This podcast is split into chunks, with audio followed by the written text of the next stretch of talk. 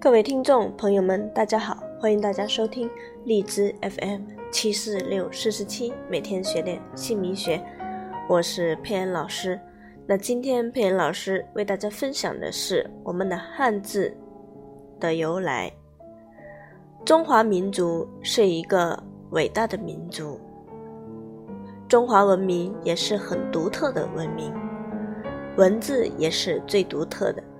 世界上所有的国家里，只有我们中国始终没有间断过文化传承，使汉字成为世界上较少的没有间断过的文字形式。大约是从公元前十四世纪，殷商后期的甲骨文被认为是汉字的第一种形式。直到今天，各种字体纷纷诞生，综艺体、整块体。浮云体、变体等等，这是祖国文化繁荣的具体表现，也是汉字发展的必然结果。中国自古有“书画同源”一说，这是因为最早的文字来源就是图画，书与画好比是兄弟，同根生，有很多内在的联系。汉字的起源就是原始的。图画，原始人在生活当中用来表达自己的图画形式，慢慢的从原始图画变成一种表意符号。我们中国的文字在封建社会都是有很多种文字的运用，直到秦始皇统一文字，也就是秦篆。但是由于篆书书写很慢，就发展到了隶书，到现在的楷书。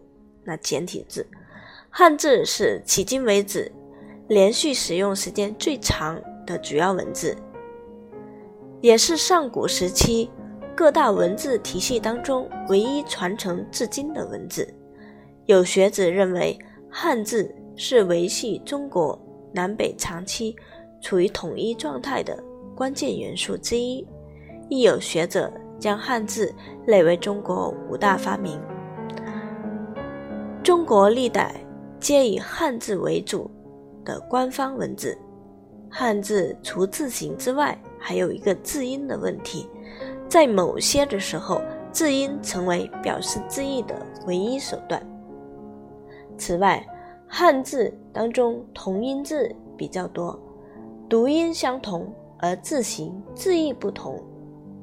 汉语的谐音正是巧妙地应用了这些读音相同。而字形字义不同的汉字，表达了耐人寻味的意思。我们运用汉字在名字里面表达的寓意，和我们人本身的五行产生深刻的能量，所以我们的人生健康受到名字的影响是很大的。在测名字的时候，我们就可以看出。有些名字搭配一个人的五行能量场，所产生的吉凶是非常明显的。感情婚姻的影响也是不容忽视。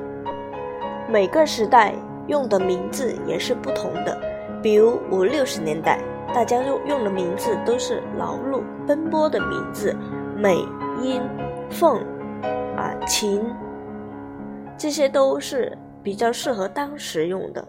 需要付出劳累、奔波才会有收获。